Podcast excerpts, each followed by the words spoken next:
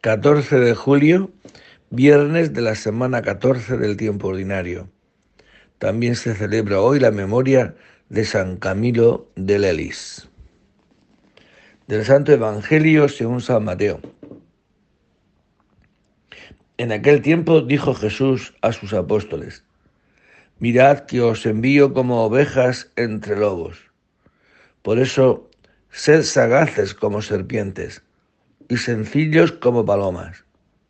Pero cuidado con la gente, porque os entregarán a los tribunales, os azotarán en las sinagogas y os harán comparecer ante gobernadores y reyes por mi causa, para dar testimonio ante ellos y ante los gentiles. Cuando os entreguen, no os preocupéis de lo que vais a decir o de cómo lo diréis en aquel momento se os sugerirá lo que tenéis que decir. Porque no seréis vosotros los que habléis, sino el Espíritu de vuestro Padre hablará por vosotros. Hermano, el hermano entregará al hermano a la muerte, el Padre al Hijo. Se rebelarán los hijos contra sus padres y los matarán. Y seréis odiados por todos a causa de mi nombre. Pero el que persevere hasta el final se salvará. Cuando os persigan en una ciudad, huid a otra. En verdad os digo que no terminaréis con las ciudades de Israel antes de que vuelva el Hijo del Hombre. Palabra del Señor. Bien, pues el panorama que Jesucristo les pone delante a los apóstoles es interesante. ¿eh? Mirad que os envío como ovejas entre lobos. Os entregarán, os azotarán, os matarán.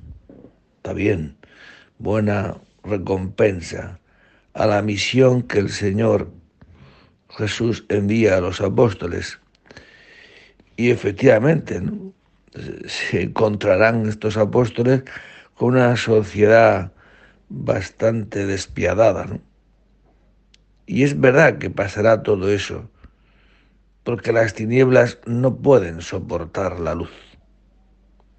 Por eso muchos no comprenderán la misión de los apóstoles ni la aceptarán.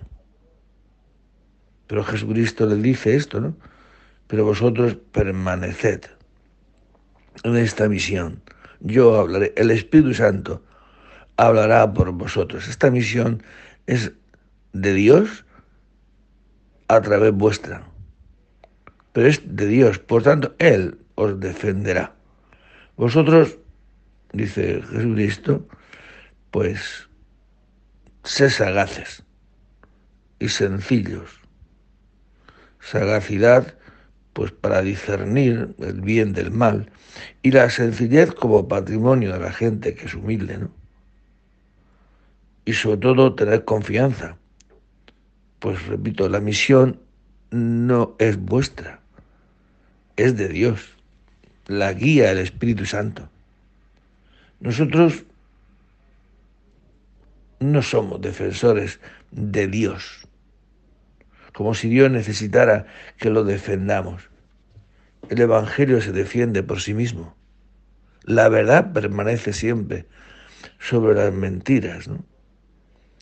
Por eso la misión se nos encomienda, se la encomienda a los apóstoles, pero precisamente por eso, vosotros no, no seréis vosotros los que habléis, el Espíritu de vuestro Padre hablará por vosotros. Es un ánimo a saber que la verdad ha de ser manifestada, pero las tinieblas rechazarán siempre la luz, siempre. Y por eso es interesante, ¿no? Pues cuando os odian, cuando, cuando persigan una ciudad, pues huid a otra es el modo de extender el Evangelio. Y dice, y en verdad os digo que no terminaréis con las ciudades de Israel antes de que vuelva el Hijo del Hombre. Pues esta es la misión con la que Jesucristo les manda, estas son las consecuencias y así se ha repetido a lo largo de la historia de la Iglesia. Por eso no tengamos miedo.